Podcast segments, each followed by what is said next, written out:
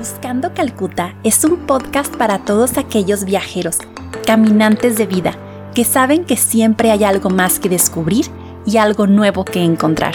Nos inspiran las palabras de Madre Teresa de Calcuta. Haz algo hermoso para Dios.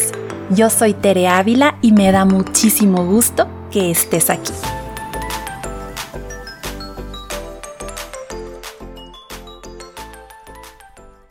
A todos, bienvenidos al capítulo número 13 de Buscando Calcuta.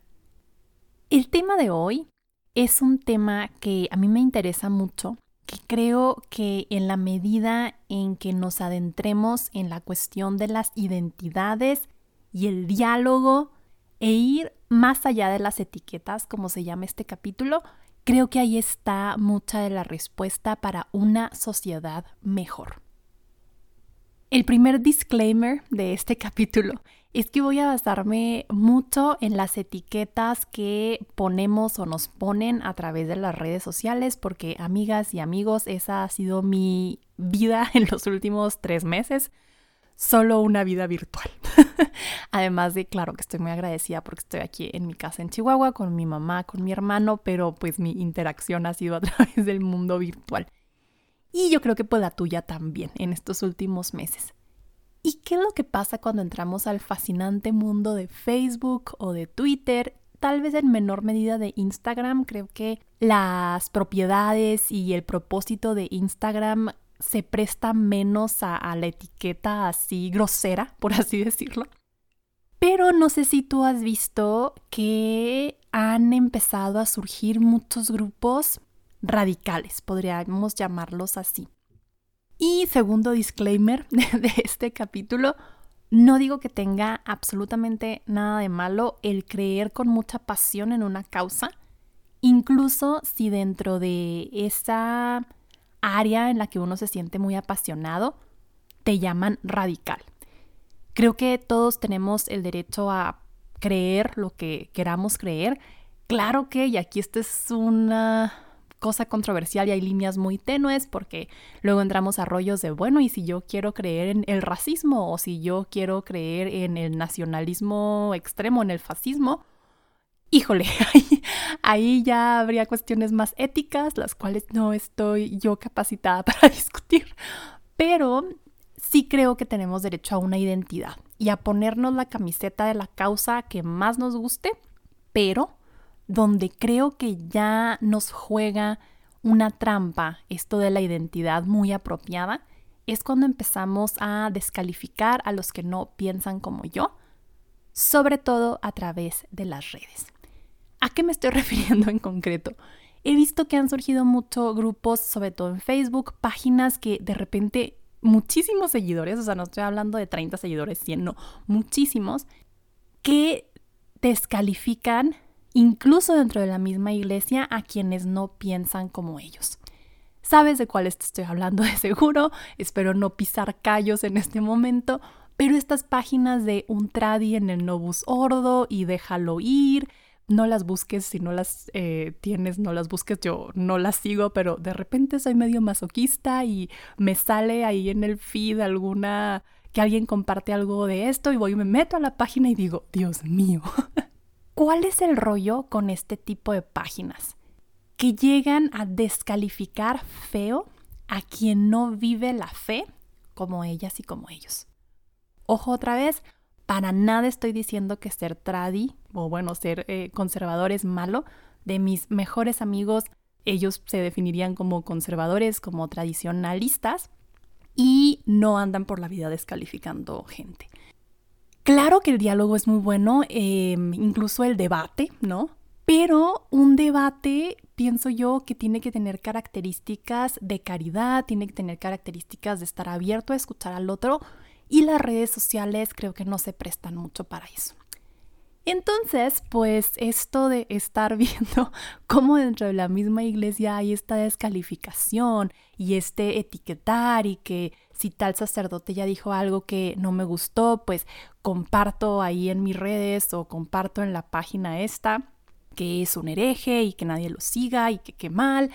Creo que ahí es donde caemos incluso en pecado, podría llamarlo así, em, porque no estamos llamados a andar por la vida poniéndole etiquetas a las personas y juzgándolas. Claro que esto va a aplicar en muchísimos sentidos. Ahorita me estoy enfocando en este porque creo que es algo que em, algunos de los que me escuchan podrán sentirse identificados con esto, como incluso dentro de la misma iglesia hay estas etiquetas. Algunas chicas, por ejemplo, me decían que cuando fue lo del 9 de marzo, la, em, bueno, la marcha del 8 y el paro del 9 de marzo, antes de todo esto de la pandemia, parece que fue en otra vida, y que dentro de su mismo grupo o dentro de su misma círculo de amistades o dentro de su movimiento, que ya les ponían la etiqueta de feminista y ya tú eres una blasfema, no hables, tú no tienes nada que hacer aquí. Y qué feo, qué feo que esas etiquetas nos vayan distanciando unos de otros en vez de decir, oye, eres católica y te, te gusta la causa de, de, las mujeres, te interesa el luchar por erradicar la violencia en contra de niñas y mujeres, qué padre, a mí también. Vamos juntos haciendo un proyecto en este sentido como católicas. Pero esto de etiquetar nos va separando y nos va poniendo en cajas, que creo yo que también es algo muy problemático. Y creo que a mí también esta reflexión me debe mover a sacar a las personas de las cajas. ¿De dónde viene esta necesidad de etiquetar? Creo que viene de nuestro querer un mundo sencillo, un mundo de fast food, un mundo con respuestas rápidas. Entonces, en lugar de, y lo digo frente al micrófono y me lo digo también a mí misma, en lugar de tomarme la molestia de conocer a alguien, es más fácil irle poniendo etiquetas. Estoy muy consciente de que es una línea muy tenue entre las identidades que nosotros mismos vamos eligiendo para nuestra vida y cómo las comunicamos y el etiquetar de forma perjudicial.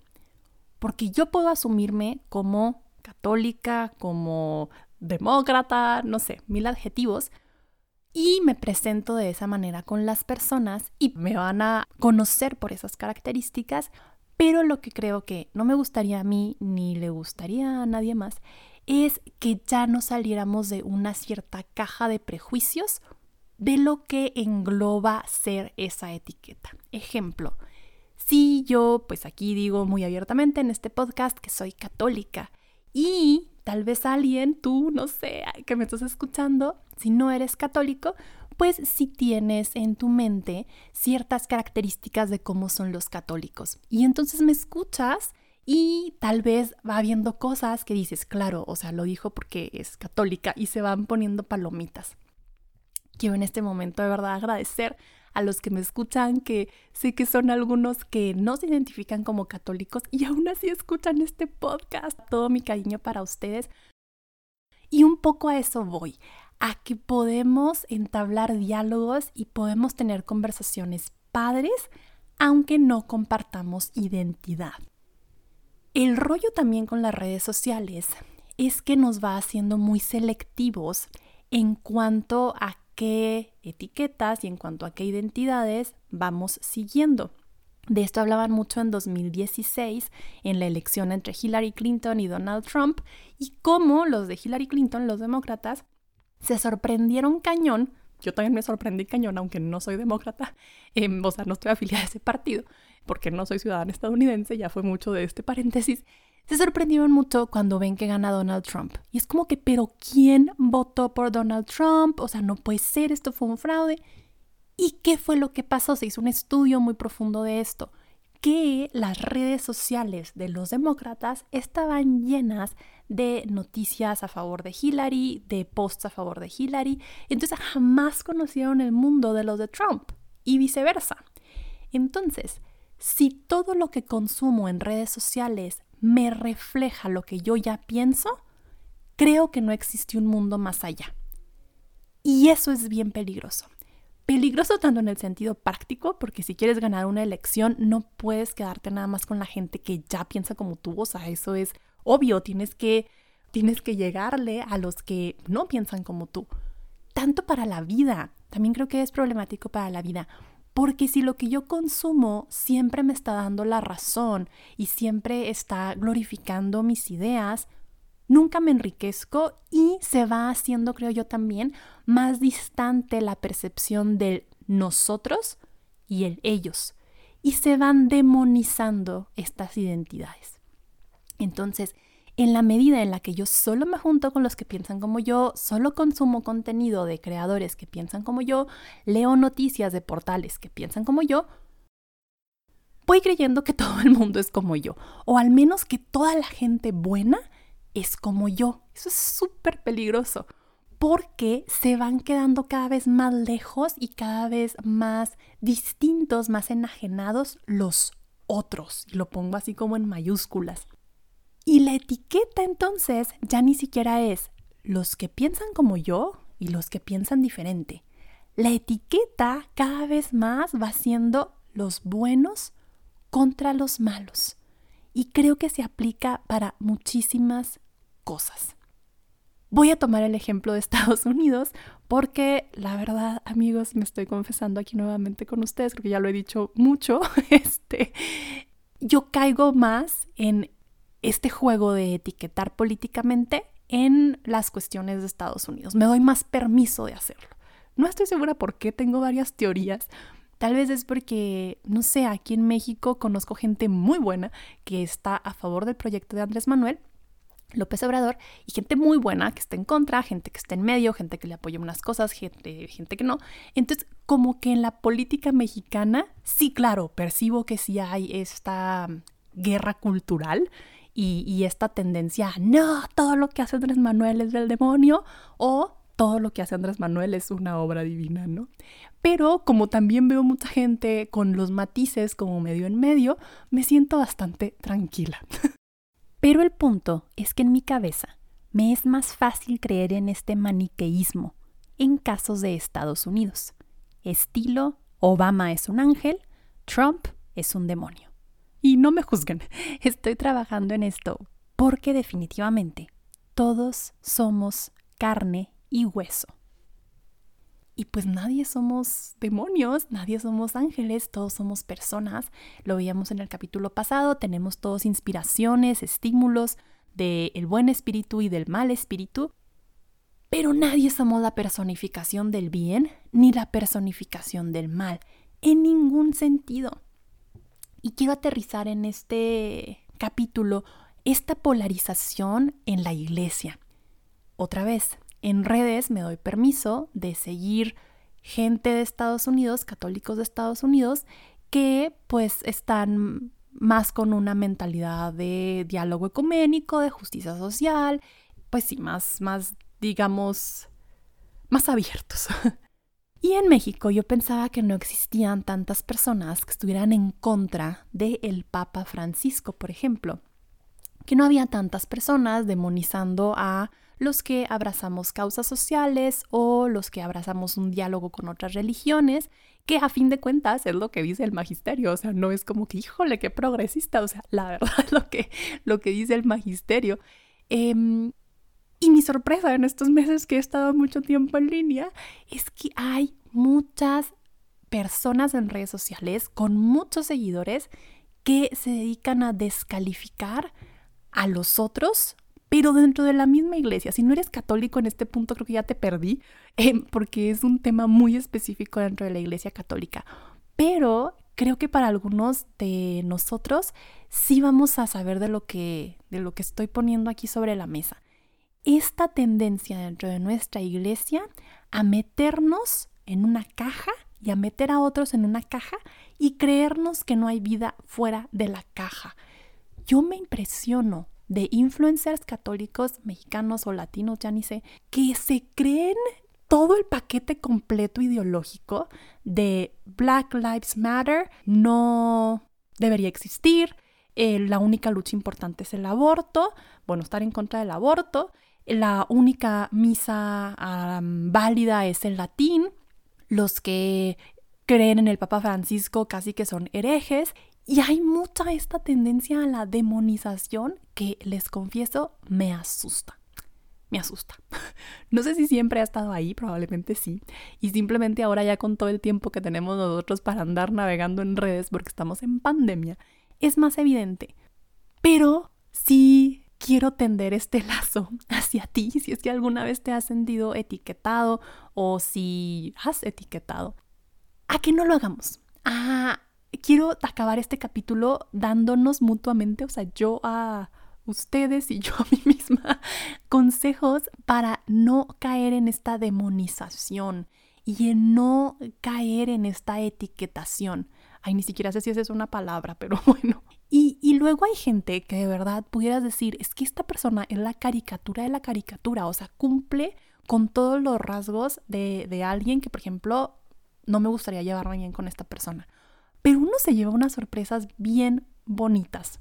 Otra vez es el mundo de las redes, pero yo empecé a seguir a una mamá joven que hace homeschool, tiene siete hijos, ellos hacen su propio pan, tienen allá las gallinas, van a misa en latín, ella solo usa faldas. Y mi tendencia al principio fue, ay no, o sea, estás de una conservadora tradi que no le va a gustar nada de la novedad, va a estar en contra de causas sociales, no le va a importar eh, la situación de los pobres. Malamente, amigos, malamente yo pensaba eso. Pues para mi grata sorpresa, esta persona que yo en mi cabeza había etiquetado de una manera, pues no, resulta que es una persona muy empática, súper compasiva, que no descalifica y que su estilo de vida incluso pues resulta bien bonito por esto de ella no demonizar a los a otros, a los que piensan diferente. Y me encantó, me encantó cómo no cumplió con esta etiqueta que yo le puse. Y me recuerda, Tere, no tienes que andar etiquetando gente, o sea, la gente nos da sorpresas. Y pues la gente no es una caja. De las personas somos seres complejos, somos seres llenos de matices, somos seres complicados en el buen sentido. Y si Dios así nos ama y así nos hizo, complicados, con matices, con diferente tipo de pensamiento, pues qué padre poder apreciar toda esta diversidad. Entonces, pues los tres consejos o los tres tips con los que quiero cerrar este capítulo para no dejarnos llevar por las etiquetas. El primero es no asumir que los otros, entre comillas, tienen una intención maligna. Muchas veces no tienen esta intención maligna. Eh, la mayoría de las veces no hay una intención maligna. Entonces voy a tomar de ejemplo la lucha del aborto. Hay veces que las personas pro vida pueden pensar de, no, los del aborto hacen rituales satánicos, quieren controlarnos con chips, el nuevo orden mundial, George Soros. Muy probablemente no. Y viceversa, también se puede pensar, las personas a favor del aborto, que las personas pro vida son muchos, son cerrados, son intolerantes. Y no, hay mucha posibilidad de que lo que asumimos del otro no sea verdad que el otro tiene buenas intenciones. Entonces, primer tip, asumir que el otro tiene una buena intención, que desde lo que él o ella es, desde su contexto, desde lo que ha aprendido, desde su familia, sus amistades, está intentando hacer lo mejor que puede con lo que tiene. El segundo tip es no pensar que lo diferente es malo. No pensar que lo diferente es malo. Tal vez yo nunca he ido a una misa en latín, pero no por eso la voy a demonizar y voy a decir, no, los que van a la misa en latín son preconciliares en contra del Papa Francisco. No. Otro tip es, lo, lo he dicho por los últimos 20 minutos, no poner a la gente en cajas. Lo digo para mí misma, lo digo para los demás. Ojalá que podamos ver la bellísima variedad de pensamientos que existen. Ojalá podamos darnos cuenta que el otro no es mi enemigo, que el otro no tiene que pensar exactamente como yo para ser buena persona y que podemos tener amistades fregonas con gente que piensa diferente a mí en lo social, en lo ideológico, en lo religioso, en lo político, etc. Incluso en gustos, porque luego también hay ya esto de ¿cómo que no te gustó esta película o cómo que no te gusta esta comida? Y ya es como, no, o sea, eres raro, eres diferente y pues no. Y cierro con una frasecita, que bueno, son dos palabras en realidad, que me ayuda mucho a mí con esto de las etiquetas. En inglés es both and, ambos, guion, y. No tiene que ser esta una lucha de exclusión la vida no es una cosa de either or, o sea, de decide o estás en contra del aborto y en contra del feminismo y en contra de las causas sociales y en contra de los pobres y, o sea, no, ¿en qué momento nos tragamos esa idea de que el discurso de algunos extremistas tenía que ser el discurso para todos los católicos? De verdad no sé en qué momento pasó, porque ahora también con las redes sociales y el mundo virtual en la pandemia, que, hemos podido estar escuchando al Papa Francisco, yo digo, es que el discurso del Papa es tan alejado a este discurso radical, cerrado, que yo digo, pues es que de verdad los que, los que estamos, o sea, en línea con el magisterio, pues somos los que no nos vamos a tragar el cuento de que el nuevo orden mundial está a la vuelta de la esquina y que nos va a poner vacunas a todos para controlarnos como en la China de Mao. Entonces, creo que se puede ser ambas cosas. Puede ser piadoso y puede rezar tu rosario y puede hacer tu liturgia de las horas y ir a misa diaria y estar interesado en las causas ecológicas y estar interesado y luchar por los derechos de los indígenas y los derechos de los migrantes y tener amigos ateos y tener amigas feministas. Se puede, o sea, no nos tenemos que tragar la idea de que cabemos adentro de una caja, que aparte las cajas las fueron poniendo personas que ni conocemos, que ni les importamos muy seguramente, y que estas cajas radicales no nos van a servir de nada. Y doy también el otro ejemplo. No porque alguien se considere ateo, alguien se considere muy científico, alguien se considere muy académico, libre pensador, significa que no puede tener una vida espiritual, que no le puede gustar la lectura de los santos, que no puede escuchar este podcast. Claro que puede, porque no somos cajas, somos personalidades complejas en el buen sentido. No dejemos que nos quiten la complejidad, no dejemos que nos reduzcan a una simple etiqueta. Y bueno, gracias por haber llegado hasta aquí. Creo que voy a tener que editar tantito este podcast porque siento que me quedó un poco bastante reborujado, pero te agradezco por escuchar estos pensamientos de mi cabeza. Platícame tú qué opinas de este tema, me encanta platicar de esto. Entonces, em, búscame ahí en Instagram, estoy como buscando Calcuta y por ahí podemos platicar, que, que me digas qué opinas o si me quieres este, denunciar con la congregación de la doctrina de la fe, lo, que, lo que tú quieras. Te mando un abrazo y nos vemos en el capítulo. Bye.